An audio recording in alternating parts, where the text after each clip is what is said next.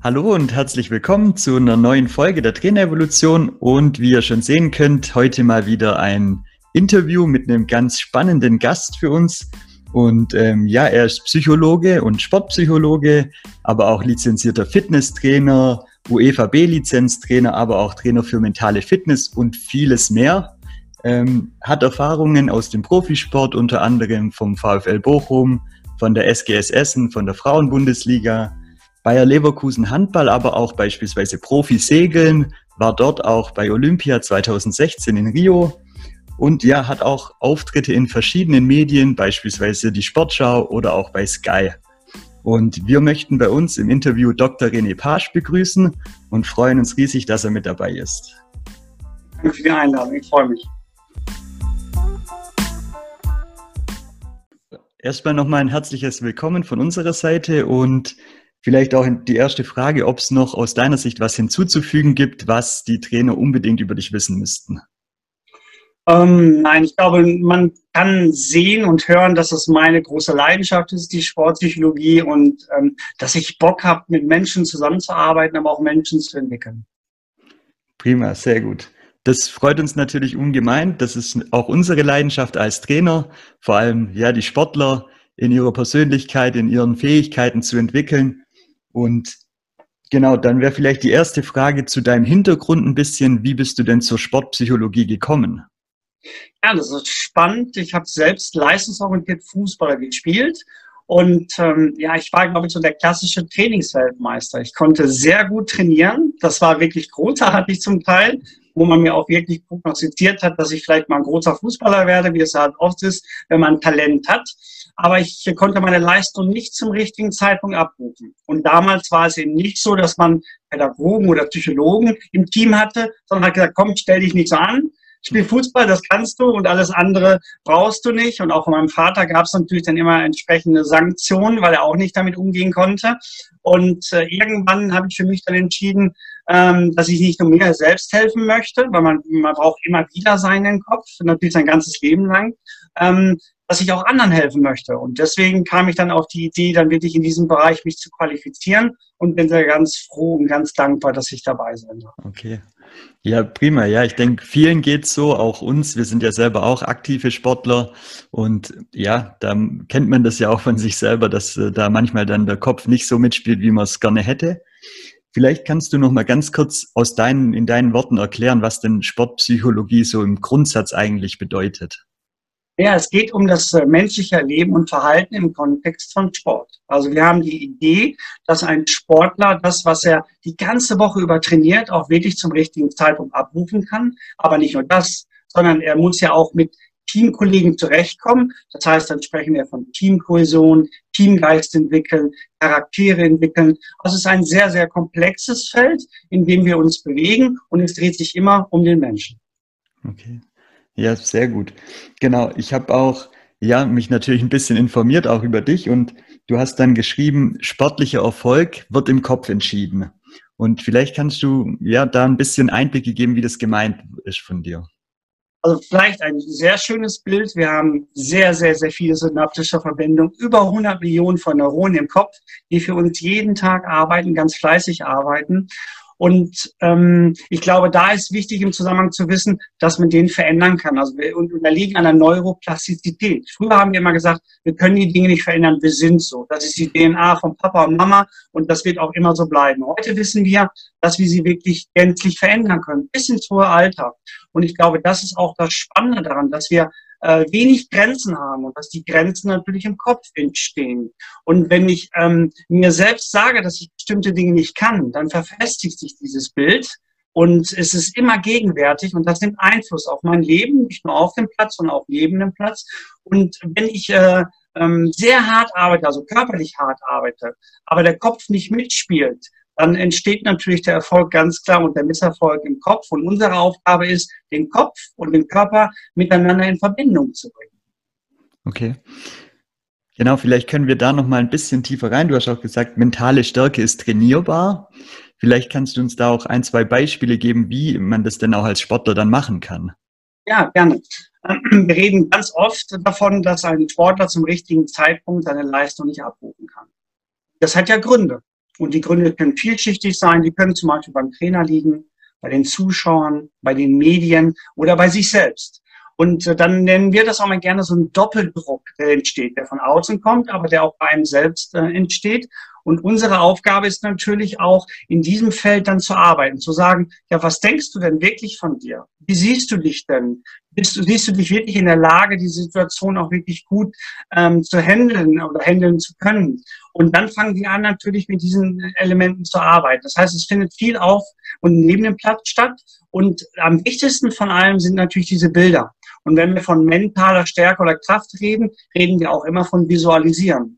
Und wenn jemand die Fähigkeit hat, ähm, nicht nur Dinge zu bedenken, sondern sich auch vorzustellen, dann hat er auch die Chance oder eine größere Chance, dann auch wirklich seine Leistung abrufen zu können. Und so arbeiten wir verstärkt zum Beispiel mit, mit inneren Bildern, wir arbeiten mit Selbstgesprächen, wir reden auch von Entspannungstechniken, die wir anwenden können. Also das große Ziel ist natürlich, bei sich zu bleiben. Umso mehr ich bei mir bin, umso größer ist auch der Einfluss. Umso mehr ich mich mit, mit den Dingen da draußen beschäftige, umso schwieriger wird es, meine Handlungen zu führen und zu begleiten. Mhm. Ja, es, ich denke, sehr spannend, vor allem auch in der aktuellen Zeit, wo man ja auch viel sieht, ähm, ohne Zuschauer zum Beispiel zu spielen. Ich denke, wir hatten jetzt ähm, ja leider nur einen Wettkampf diese Saison bisher als aktiver Sportler und auch als Trainer.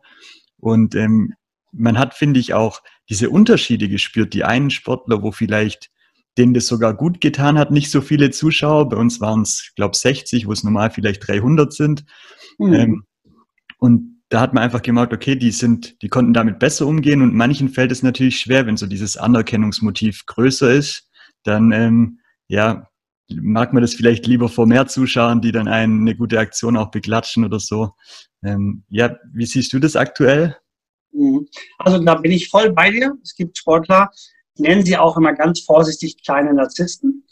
Lieben es, ähm, Zuschauer zu hören, dass man deren Name ruft und alles das, was da in, mit in Verbindung gebracht wird. Aber dann gibt es genauso, denen ist das völlig egal. Wir sehen es ja auch bei, ähm, oder wir sehen es im Profifußball, ganz viele ist das völlig egal. Die wollen die Murmel, also den Ball, die wollen spielen und haben einfach Bock.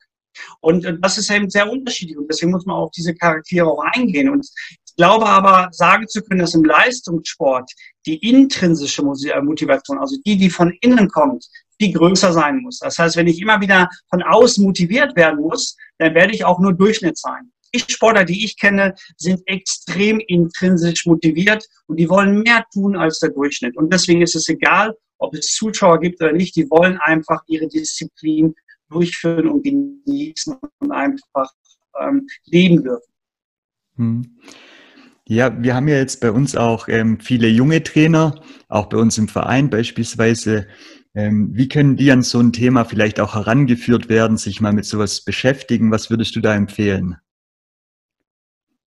Von welcher Disziplin sprechen wir jetzt? Also wir vom Handball, aber wir haben hier mhm. ganz unterschiedliche, also auch Fußballtrainer mit dabei und auch mhm. Leichtathletik welche, also ein bisschen mhm. unterschiedlich. Aber ja, wir haben jetzt im Verein, im Handballverein sehr viele junge Trainer auch mhm. und ähm, ja, klar, für die ist es genauso wichtig, aber die haben halt einfach noch nicht so viel Erfahrung. Das ist ja auch logisch, mhm. die muss sich ja erst entwickeln. Ähm, aber wie können die an so ein Thema auch, ich sag mal Sportpsychologie, sich mit solchen Themen einfach mal ein bisschen zu beschäftigen, herangeführt werden? Mhm. Ich glaube, erst grundsätzlich muss man sicherlich äh, die Frage klären, wie sehen Sie die Sportpsychologie? Mhm. Sehen Sie sie als eine Feuerwehrfunktion oder sehen Sie sie, ähm, wir müssen jetzt Probleme beheben oder sehen Sie das eher als eine Leistungsoptimierung und ähm, als etwas, wo wir Menschen gesund erhalten? Und das ist auch das primäre Ziel. Wir reden ja von Menschen und ich glaube, man muss nicht immer die beste Ausbildung haben, aber man sollte grundsätzlich ein großes Interesse haben an seinem Gegenüber. Und ich glaube, man kann nur Potenzial entfalten, wenn wir das in Verbindung mit Sportpsychologie bringen, wenn wir bereit sind, dem anderen auch mal machen zu lassen. Das wäre schon mal eine Form, wo ich glaube, da würde man sehr, sehr großartig und nachhaltig ähm, arbeiten würden. Wir sind ja oft fremdgesteuert, ob in der Schule, ob im Betrieb oder der Trainer, der bestimmte taktische Vorgaben macht. Aber den Mut zu haben, zu sagen, schau mal, ich habe da jemand, hat das Potenzial und ich lasse ihn das Potenzial auch wirklich entfalten. Das könnte schon, äh, ich sag mal, eine, eine Sensibilisierung für das Thema Sportpsychologie sein, weil wir reden ja von Menschen, also sprich von Erleben und Verhalten. Und das ähm, den, dem Trainer so ein bisschen nahe zu bringen, glaube ich, ist schon ein wichtiger Schritt, Weil wir können, wir können nur in Verbundenheit stark sein, aber wir können nur ganz besonders stark sein, wenn wir bereit sind, dem anderen die Dinge auch nicht zu nehmen. Ja, so ähnlich wie in der Schule. Alle sagen, du musst das jetzt aber lernen. Also ein schönes Beispiel, der Elefant, der Löwe, alle müssen auf den Baum klettern. Das funktioniert nicht. Ich würde mir einfach wünschen, dass wir die Trainer dafür sensibilisieren, dass sie viele verschiedene Charaktere haben, die ganz viele verschiedene Stärken haben.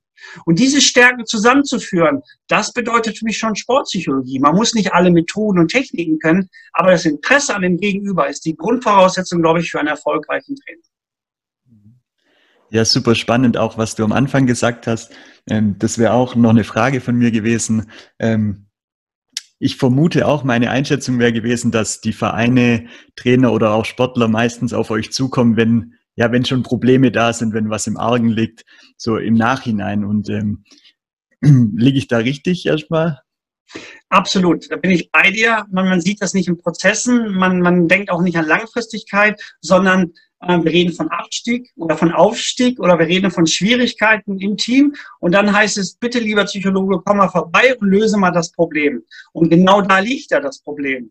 Dann denken viele, wir haben so eine Feuerwehrfunktion und, und einige denken, wir sind nur krankhaft unterwegs, weil wir thera therapieren wollen. Aber das wollen wir gar nicht. Ich bin kein Therapeut, sondern ich möchte einfach auf, auf eine gewisse Art und Weise nicht nur das, was der Trainer auf dem Platz leistet oder in der Halle oder wo auch immer, möchte ich gerne auch neben dem Platz leisten. Ich will, dass diese Person sich ganzheitlich entwickelt. Und, und dazu zählt natürlich auch, dass man diesen Spielraum den Spielern, Spielerinnen einfach auch eröffnet und nicht nur dann aktiv wird, wenn es nicht funktioniert, weil dann ist oft ja auch das Kind schon im Brunnen gefallen. Mhm. Und da ich kein Hellseher bin, kein Zauberer bin und niemand über Kohle laufen lasse, bin ich auch ganz ehrlich, äh, lehne ich oft solche Dienstleistungen auch ab weil die zum Scheitern verurteilt sind und das nichts mit unserer nachhaltigen Disziplin zu tun hat. Ja, das, ähm, das wäre genau also auch meine Einschätzung gewesen, dass eben das leider oft halt wie ein Unternehmen eben auch ist, ähm, dass da der kurzfristige Gedanke, jetzt brauchen wir schnell eine Lösung, ähm, eben nicht ähm, ja das richtige Ziel ist und man sich da einfach auch besser vorbereiten sollte. Also für uns ist auch immer wichtig, auch bei den Themen, die wir, die wir besprechen, dass eigentlich ja Vorbereitung dann eben auch die halbe Miete ist. Und das Gleiche gilt da eben auch. Ähm, und ähm, du beschäftigst dich ja in dem Zusammenhang auch viel mit mit Vereinen, ähm, die dich vielleicht dann auch anfragen. Ähm, wie, wie ist da, also welche Möglichkeiten gibt es da für Vereine, vielleicht auch so übergreifend? Also du hast dich ja auch, ja, Kommunikation, Teamführung spielt da ja auch eine große mhm. Rolle. Ähm, welche Möglichkeiten gibt es da aus deiner Sicht? Mhm. Also ich glaube, was ganz wichtig ist, wir, sind, wir arbeiten auch gerade an den Feldern, dass wir zum Beispiel der breiten Öffentlichkeit das zur Verfügung äh, stellen dürfen und können, weil man oft davon ausgeht, boah, das ist eine sehr teure Dienstleistung, äh, das können wir als Verein nicht. Und ich merke aber, dass wir auch im kleinen Rahmen, also ich habe immer mehr auch kleinere Anfragen von kleineren Vereinen, die auch wirklich dann zu, zu so Pulsvorträgen einladen oder zu, mhm. zu Workshops einladen. Und da fangen wir jetzt auch an, mehr zu arbeiten, weil ich glaube, dass die großen Vereine zum Teil manchmal gar nicht verstanden haben, was unsere Disziplin leisten kann. Ich mache immer mehr die Erfahrung, dass gerade kleinere Vereine, die nicht so ein hohes Budget haben, dass sie das sehr zu schätzen wissen, dass sie sehr akribisch sind, noch viel mehr über den Tellerrand schauen. Ähm, wie meine ich das? Ganz viele gehen ja noch einen Job nach und, und leben nicht davon. Aber diese Leidenschaft, so viele Stunden zu investieren in einem Verein, ist großartig und die zehren sich förmlich danach, so eine Dienstleistung zu bekommen. Weil wir natürlich auch im praktischen Bereich, im physiologischen Bereich, sprich in der Athletik, an Grenzen jetzt kommen. Und wir sehen ja auch, dass die Persönlichkeiten sich verändern und auch die Möglichkeiten da draußen da ist schon der Wunsch, auch eben in dieser Disziplin zu arbeiten und das dem, dem, dem, dem Sportler zur Verfügung zu stellen, weil das ist ja nicht nur etwas, was wir brauchen im Kontext von Sport, sondern wir werden diese Art und Weise unser Leben lang gebrauchen können. Absolut. Dasselbe stelle ich auch fest. Ich bin ja auch, ähm, ich sag mal, Amateurtrainer und ähm, mhm. hauptberuflich Führungskraft bei einem Energieversorger. Und da stelle ich eben auch immer diese Parallelen fest, weil als Führungskraft merke ich halt im Sport, kommt es genau auf dieselbe Teamführung, auf eine gute Kommunikation an. Und wie du schon gesagt hast, dass man eben, ja, die, die Charaktere eben auch mal wahrnimmt überhaupt, wer hat welche Bedürfnisse und äh, da einfach nicht alle über einen Kamm scheren kann. Absolut. Genau. Ich glaube, das Spannende in diesem Zusammenhang ist einfach, dass wir da einen einzigartigen Mensch vor uns haben. Der die Welt ganz anders sieht, als ich sie sehe. Und auch diese, einfach mal in die Situation des anderen zu springen, immer wahrzunehmen, wie sieht er das Ganze. Ein Trainer, der das hinbekommt, der kann wirklich Potenzial entfalten. Mhm. Ja, ich habe auch ähm, einen kurzen Artikel noch gelesen ähm, zum, zu einem Thema Coaching-Kompetenzen. Ähm, vielleicht kannst du da dazu auch noch was sagen, weil ich, wie gesagt, das, das geht ja genau in diesen Bereich eben rein. Mhm. Also es ist super spannend. Und Coaching ist ja auch ein, ein Begriff, den wir überlesen können und überhören. Ähm, aber schlussendlich geht es darum, ich würde mir wünschen, dass wir nicht der klassische Coach sind, sondern dass wir Mentoren sind. Wie meine ich das? Mentoren äh, machen den Menschen nicht als Objekt oder benutzen ihn nicht als Objekt. Sie wollen ihn nicht fremdsteuern. Sie wollen ihn nicht sanktionieren. Sie wollen ihn nicht selektieren. Sie wollen ihm einfach einen Rahmen zur Verfügung stellen, wo Potenziale sich entfalten können, wo der Spieler sich entfalten kann, vor allen Dingen, wo auch der Trainer sich entfalten kann. Und das bedeutet natürlich, sich selbst zurückzunehmen und einfach mal nur zuzuhören oder aktive Fragen zu stellen und den, den Rahmen nicht vorzugeben, sehen es ja ganz oft, vielleicht ein schönes Beispiel. Wenn wir auf die Welt kommen, dann haben wir alle ähnliche Voraussetzungen. Und, da, und dann passiert was ganz Dramatisches, was viele Eltern vergessen. Und das nennt sich Erziehung. Das heißt, wir fangen an, natürlich zu selektieren und bestimmte Neuronen und synaptische Verbindungen werden nicht genutzt, werden nicht gebraucht und somit verschwinden sie auch. Also, ich will doch nicht, dass irgendwas verschwindet, also muss ich doch nicht den Rahmen vorgeben, sondern ich muss schauen, dass sich ein Sportler, eine Sportlerin, ein Trainer sich auch entfalten darf nach seinen Möglichkeiten. Das ist für mich Coaching. Coaching heißt nicht, äh, dass ich das besser weiß, sondern Coaching bedeutet auch begleiten zu können, vielleicht auch motivieren zu können und die richtigen Fragen zu stellen, ohne ihn in eine bestimmte Richtung lenken zu wollen. Ja, super spannend. Also auch für uns ein Riesenthema, wo wir uns immer ja gerne weiterentwickeln und versuchen, da so viel wie möglich eben aufzuschnappen und uns da einfach noch tiefer einzuarbeiten. Ja, wir haben auch das Thema aktuell ist ja auch so dieses Mindset-Thema ähm, ein ganz großes, wo man ja, ja fast so ein Modewort schon geworden ist aktuell. Ähm, wir nutzen das bei uns auch. Wir haben so einen Leitspruch, ähm, nutze dein Mindset als Erfolgskatapult. Ähm, Einfach weil wir eben auch für uns festgestellt haben, dass wir ja häufig eben diese eigengemachten Grenzen haben, wo wir sagen, ähm, woher kommen die überhaupt? Ähm, Gibt es da so aus deiner Sicht zum Thema Glaubenssätze ähm, was, wo, wo uns Trainer da auch ein bisschen weiterhelfen kann?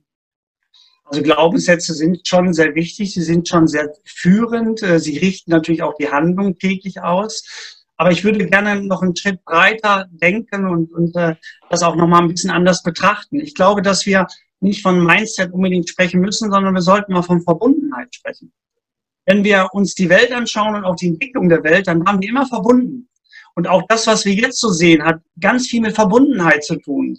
Und ich glaube, dass wir dieses Mindset, wenn wir davon so sprechen wollen und können und dürfen, dann können wir sowas nur entfalten in Gegenwart eines anderen. Wenn wir uns die Entwicklung anschauen von uns selbst, wir wären niemals groß geworden, wenn wir nicht Mama und Papa gehabt hätten. Wir hätten nicht gelernt, mit Gefühlen umzugehen, Vertrauen aufzubauen. Äh, ähm, wir hätten nicht gelernt, laufen zu können, zu essen. Das verdanken wir einem Gegenüber. Und wenn wir Mindset entfalten wollen, müssen wir nicht nur über Mindset nachdenken, sondern müssen darüber nachdenken, welche Menschen tun mir gut, um dieses Mindset zu entwickeln. Mhm. Und das ist etwas, was ich ein bisschen vermisse gesellschaftlich dass wir merken, es ist alles sehr schnell geworden, sehr schnelllebig geworden. Äh, wir haben kaum noch Zeit, aber genau das müssen wir uns nehmen. Ich glaube, dass wir sehr viel entfalten können und auch ein richtig gutes Mindset bekommen, wenn wir uns in dem richtigen sozialen Rahmen bewegen. Also das Thema Umfeld, das du ansprichst, das, das einen prägt natürlich. Genau. Ja, ich ähm, finde, im Sport sieht man das oft auch, wenn, wenn Sportler mal den Verein wechseln oder so und dann einen anderen Rahmen bekommen, ähm, dass sie sich ja entweder dann besser entwickeln oder irgendwie einen Schritt zurück. Ähm. Mhm. Absolut. Ich glaube, in diesem Zusammenhang spreche ich immer gern von Begeisterung. Wir haben zwischen unseren beiden Hemisphären, also in unserem Gehirn, haben wir ein Begeisterungszentrum. Wir wissen selbst, wann lernen wir am besten? Wenn wir begeistert sind. Und wann lernen wir noch viel mehr? Wenn wir Beziehungen haben zu Menschen, die wir gerne haben. Also da, wo Gefühle eine Rolle spielen und da, wo Begeisterung eine Rolle spielt. Und ich bringe immer dieses schöne Beispiel auch in der Schule. Vielleicht kannst du dich auch daran erinnern, welcher Schüler oder Schülerin steht vom Klassenraum und sagt, yes, jetzt gibt's Mathe, juhu, fast keiner. Genau, das heißt, die Begeisterung ist so gut wie nicht vorhanden und deswegen lernen wir auch schwieriger. Wenn wir aber Dinge gerne machen, wenn wir Spaß haben, dann lernen wir auch sehr schnell. Und das ist etwas, was mir auch ganz oft fehlt im Leben. Wir, wir, wir glauben immer, dass wir die Weisheit gelöffelt haben, dass nur wir wissen, wie es funktioniert.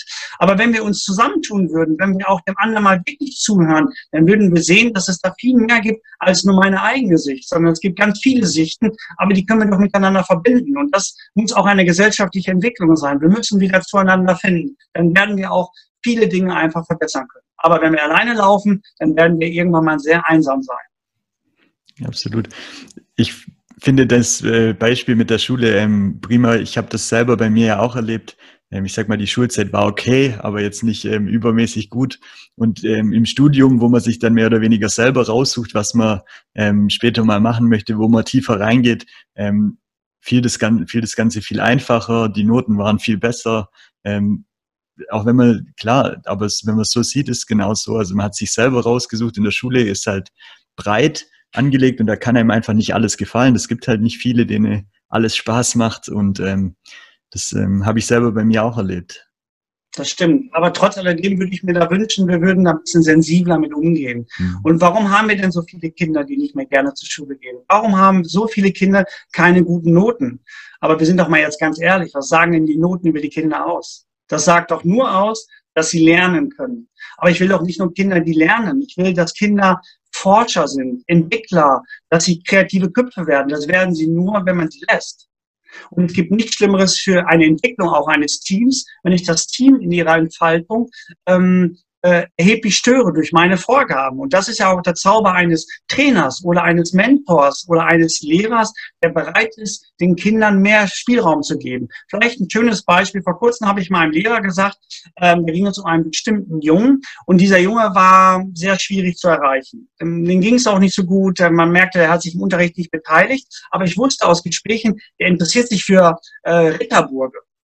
Und der Lehrer ja wie? Ja, ich sag, der liest diese Bücher leidenschaftlich, der kann mir erklären, wie die so aufgebaut sind und all diese Dinge. Lassen Sie ihn doch mal im Unterricht was davon erzählen. Er nimmt sein Buch mit und erzählt das. Der hat das wirklich gemacht. Der Junge war nicht mehr wiederzuerkennen.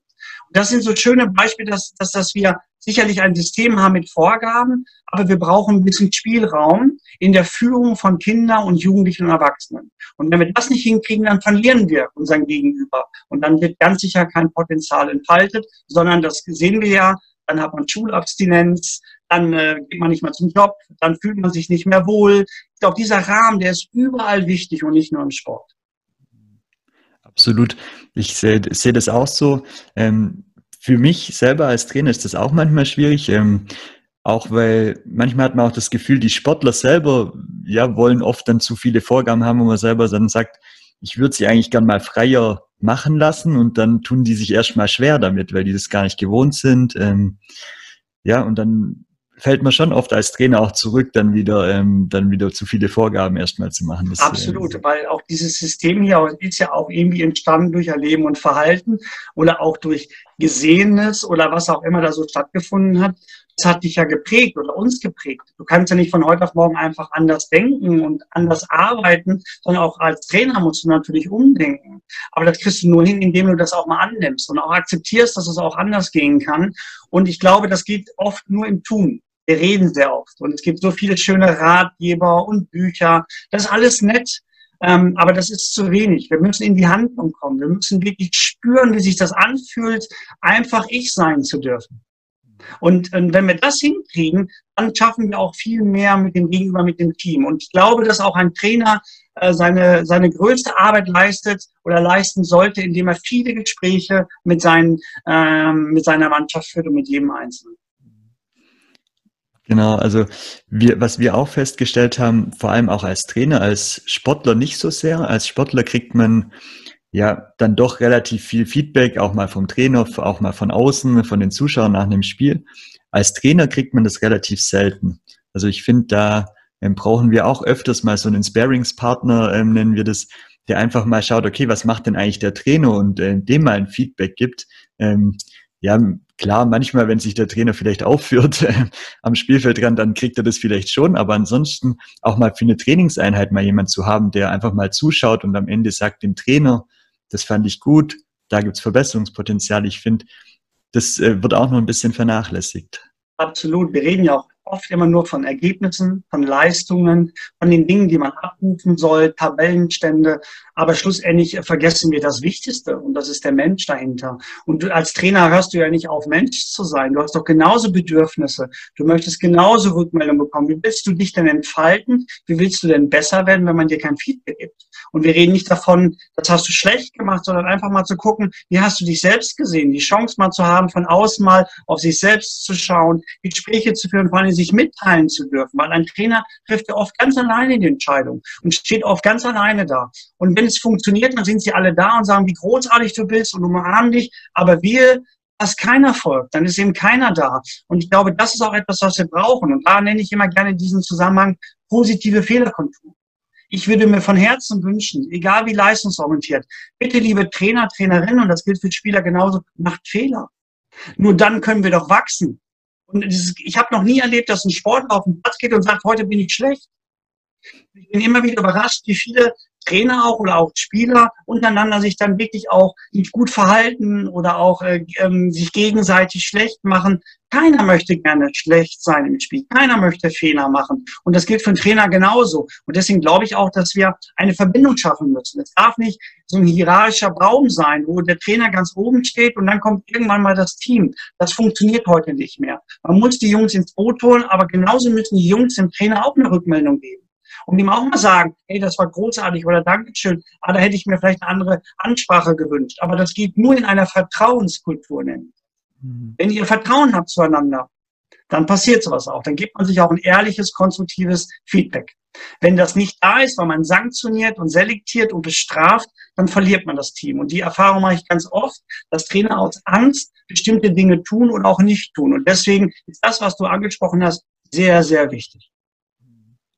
Ja, vielen Dank ähm, dafür. Aber wie gesagt, ähm, wir merken das halt selber, dass es manchmal dann auch gar nicht so einfach ist. Mhm.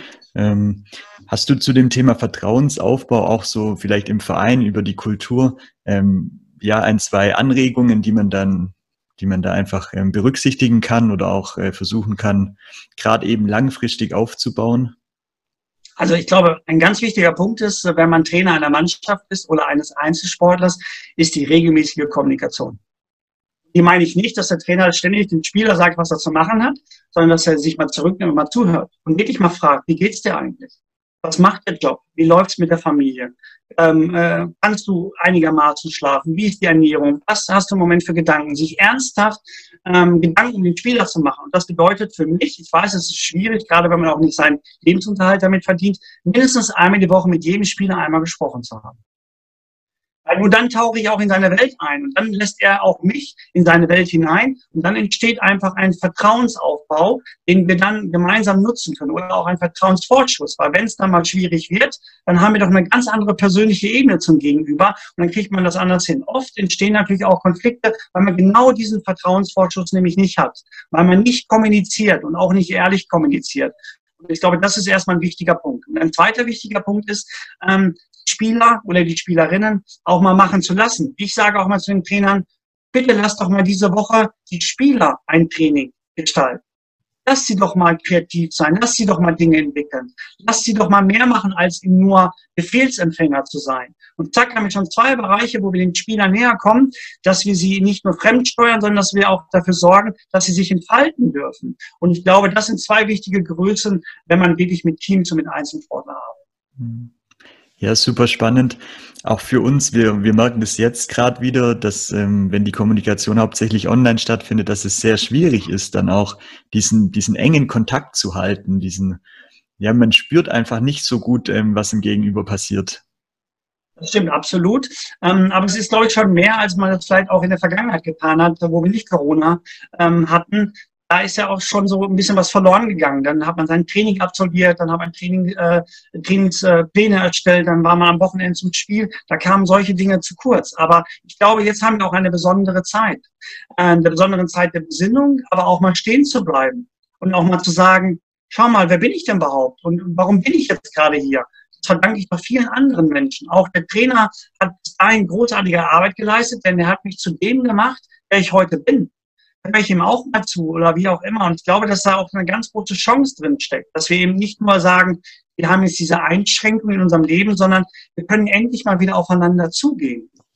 Wenn man das vielleicht auch ähm, vielleicht auch benutzt und das auch kommuniziert und deutlich Mannschaft sagt, schau mal, wir reden mal nicht über Taktik, wir reden mal nicht über Athletik, sondern lasst uns doch mal näher zusammenrücken.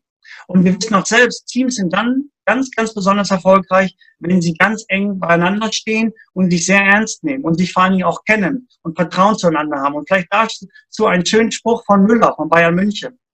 Vielleicht kannst du dich daran erinnern, der hat gesagt, es ist ihm eine große Ehre, wenn ein Mitspieler seinen Ball verliert, den Ball wieder zurückzuholen. Und in diesem Satz steckt ganz viel drin. Wo haben wir denn so eine Kultur? Denn diese Kultur des, ich, ich besetze mich für dich ein, du bist mir wichtig, dieses Miteinander, sich einzusetzen, ihn wirklich auch so wahrzunehmen, wie er ist, das ist etwas, was man jetzt in dieser Zeit ganz besonders entwickeln kann. Und wenn wir raus sind aus dieser Pandemie, dann können wir noch viel mehr leisten, als eigentlich in, äh, in uns steckt oder was wir wirklich über uns wissen. Dann reden wir wirklich um ein großartiges Mindset. Ja, ich finde das, finde das großartig, wie du das auch sagst. Ähm, ich habe das jetzt schon öfters gehört, dass man in dieser Zeit jetzt ähm, auch so eine Art äh, Anlauf nehmen kann und wenn es dann wieder, wieder losgeht, ähm, dann eben mit mehr Schwung die anderen auch überholen kann. Das ähm, finde ich da einen ganz spannenden Ansatz, dass man sagt, okay, wir ziehen uns jetzt ein bisschen ähm, zurück, konzentrieren uns auf andere Dinge, wesentlichere Dinge und ähm, nehmen aber Anlauf, dass es danach eben wieder Vollgas ähm, durchstarten kann.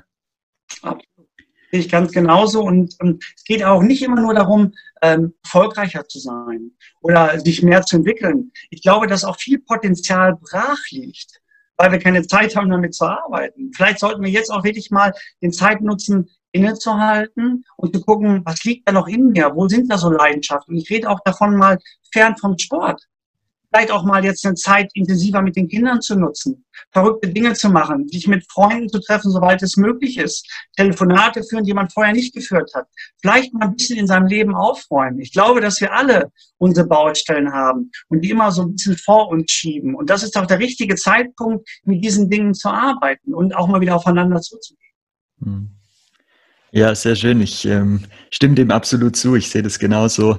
Ähm, ja, da dem, dem gibt es zu, zur jetzigen Zeit eigentlich nichts hinzuzufügen. Ich denke, dass das ähm, super wichtig ist, dass man jetzt einfach auch die Dinge macht, die man sonst vielleicht eben vor sich hergeschoben hat. Absolut. Absolut. Ich, wenn ich da jetzt so an meine Situation denke, weil wir auch immer wieder, immer wieder auch dieses Homeoffice haben, das ist so eine Qualitätszeit mit meinen Kindern. Gut, ich habe jetzt auch sehr viele Kinder. Ich habe fünf insgesamt. Die beiden Jüngsten sind jetzt, ähm, oder sie ist zwei Jahre alt und der, der Junge ist jetzt äh, vier Monate alt. Und das, was die mir geben, die zeigen mir eigentlich, wie Leben funktioniert. Wir wissen ja, dass die Kinder in den ersten drei Lebensjahren extrem viel lernen, zehnmal schneller als Erwachsene. Und diese Begeisterung, diese Leidenschaft für diese Dinge, Forscher zu sein, Entwickler zu sein, Ungewöhnliches zu tun, das ist ein Geschenk, das kann mir kein Mensch dieser Welt geben und noch nicht mal mit Geld zu ersetzen. Und das bedeutet wirklich Zeit mit Menschen zu verbringen, die man gerne hat. Und ich lerne gerade viel mehr, als ich an der Uni gelernt habe. Und ähm, das ist etwas, was wir alle vielleicht für uns nutzen können. Danke. Ja, sehr schön, sehr schön. Ja, wir sind auch schon gespannt. Wir, bei uns kommt jetzt gerade das erste Kind ist auf dem Weg. Ähm, ja, Ende des Monats soll es soweit sein. Und auch da für uns natürlich super spannende Zeit und ähm, sind schon sehr gespannt drauf. Das ist ein großes Geschenk. Es gibt keine schöneren Geschenke und äh, immer daran denken, dass 50 Prozent Mama und Papa äh, vorhanden sind und dass eben nicht nur die DNA bestimmt, wie sich ein Kind entwickelt, sondern dass das Umfeld, die Umwelt eine ganz große Rolle spielt. Das heißt, wir als Eltern können ganz viel richtig machen, aber leider auch ganz viel verkehrt. Mhm. Und äh, deswegen, da wünsche ich mir so ein bisschen mh, mm, mehr Kenntnisse für viele Eltern der Welt. Das, was ich heute weiß, hätte ich gerne vor 15 Jahren ähm, gewusst. Mein Ältester ist jetzt 18. Ich habe bestimmt einige Dinge nicht richtig gemacht. Umso mehr bin ich natürlich jetzt auch dankbar, mehr zu verstehen, wie Kinder funktionieren und was wir als Eltern wirklich zu leisten haben. Ja, sehr schön. Prima. Vielleicht noch für, ja, für unsere Trainer, für die Vereine, wo auch mit dabei sind, wenn die jetzt sich mit dir mehr beschäftigen möchten, mit Sportpsychologie, ähm, wo können sie das am besten tun? Gibt es da irgendwie, ja, also was Sie immer gut machen können, ist, mich darf man zu jeder Zeit anrufen. Ich bin ziemlich verrückt. Äh, ich, mein Telefon ist irgendwie immer an und die Sportler rufen manchmal auch nachts an. Meine Frau sagt schon, geht nicht, aber es ist meine Leidenschaft. Wenn man leidenschaftlich unterwegs ist, gibt es kaum Grenzen. Das ist ja das Verrückte an unserer Disziplin, aber ich glaube, es ist in vielen Bereichen des Lebens. Äh, was man aber auch machen kann, ist auf die Seite gehen, die sportpsychologen.de. Da bin nicht nur ich, sondern viele großartige weitere Kollegen und Kolleginnen, die ganz viele verschiedene Texte auch äh, kreieren zum Thema der angewandten Sportpsychologie. Was man aber auch immer machen kann, ist per E-Mail kontaktieren. Wir können sowas auch vereinbaren, dass mal ein Vereinsangehöriger sagt, pass auf, ich will dich mal kennenlernen, lass uns mal per Zoom ins Gespräch gehen. Also ich glaube, heute durch die Digitalisierung haben wir wenig Grenzen und auf mich kann man zugehen. Ich bin, glaube ich, eine ganz coole Socke, ganz einfach gestrickt, sage ich immer, ich bin Ruhrgebietskind und ähm, man findet einen Weg oder nicht, weil ich glaube, die Basis ist das Vertrauen. Das ist das Erste, was ich immer mache, wenn ich Menschen kennenlerne, wenn ich Teams betreuen soll oder auch den einzelnen Sportler. Erste Zeit ist Vertrauensaufbau, weil das ist die wichtigste Basis für eine Zusammenarbeit. Aber ich glaube, dass wir alle ganz einfach sind, dass wir gar nicht so wirken vielleicht manchmal. Mir hat mal auch mal einer gesagt, man wäre so ein bisschen unnahbar, aber das ist es nicht. Ich bin ganz einfach gestrickt. Ich muss auch, wenn ich Artikel schreibe, mich sehr viel hinsetzen, sehr viel recherchieren. Dann geht meine Frau nochmal über den Text, muss Korrektur lesen und sagt, sag mal, was hast du denn da geschrieben, weil ich dann so kopflastig bin. Also ich glaube, dass wir sehr nah dran sind und ich glaube, gerade die Kollegen, Kolleginnen, die in der Disziplin unterwegs sind, also sprich im, im, im Sport unterwegs sind, die sind sehr nah dem Sportler. Wir haben alle mal selbst gezockt, wir haben alle mal selbst gespielt. Also wir wollen im Grunde ja auch so ein Wegbegleiter sein. Und da sollte kein Verantwortlicher, kein Sportler, sollte Sorge vor uns haben. Im Gegenteil, wir können nur voneinander profitieren. Ja, prima. Genau so kam es ja bei uns auch zustande. Ich bin ja auch so auf dich aufmerksam geworden und ähm, habe uns dann, hab dann gesagt, komm, wir versuchen es mal, ob wir das auf die Beine kriegen und freuen uns natürlich, dass das geklappt hat. Ich finde, ähm, du hast schon super viel ähm, ja, Möglichkeiten gezeigt und auch ähm, äh, zu verstehen gegeben, wie man sich einfach auch da reinarbeiten kann. Am Ende ist natürlich mit Arbeit verbunden und das ist ja auch, auch schön. Also ich denke, ähm, Erfolg oder auch solche Themen fallen einfach nicht vom Himmel. Das gehört halt dazu. Und ähm, hat, hat mir super viel Spaß gemacht. Ich bin super froh, dass du mit dabei warst. Und ich weiß nicht, gibt es von deiner Seite noch was, wo du ja den Trainern unbedingt mit auf den Weg geben möchtest? Ja, ich wünsche mir von Herzen, aber nicht nur für Trainer, dass wir uns wirklich als Subjekt begegnen. Und was meine ich damit? Dass wir wirklich versuchen, eben nicht zu steuern, versuchen nicht zu sanktionieren, sondern dass wir Gemeinsamkeiten schaffen und vielleicht auch mal ein bisschen tiefer in das Gegenüber eintauchen, um dann wirklich auch in den Falten zu können. Und ich glaube, dass das ein Zauber ist, dass da auch eine Entwicklung jetzt hingeht. Ich glaube, dass auch der deutsche Fußball, wenn ich vom Fußball sprechen darf, sich dahingehend entwickeln wird. Wir können im Bereich von Taktik nicht mehr weiter. Wir können im Bereich von Athletik überhaupt nicht mehr weiter. Auch im Ernährungsbereich wird sich nicht mehr viel tun, aber ich glaube, im mentalen Bereich, wenn wir vom Mindset sprechen, da ist noch richtig Potenzial nach oben und es wird leider sehr oft noch stiefmütterlich behandelt. Und ich glaube, da liegt noch ein großer Zauber für uns alle. Wenn wir weiterkommen wollen, wenn es uns besser gehen soll, wenn wir erfolgreicher sein wollen, dann sollten wir genau mit dieser Ressource arbeiten und das heißt Ressource Mensch.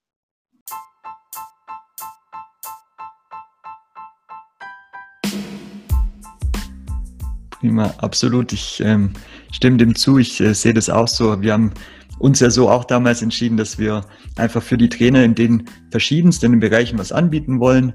Und ähm, deswegen freut es uns riesig, dass auch du mit dabei warst, ähm, da einen Einblick auch gegeben hast, den, ja, egal ob Trainer, Sportler, Vereinsfunktionär, wo jetzt zuschaut oder dann ähm, am Ende das Video oder den Podcast anhört, ähm, ja, sich selber ein Bild machen kann und dann einfach für sich entscheiden kann, welchen ja, Weg er da gehen möchte, auch mit dir.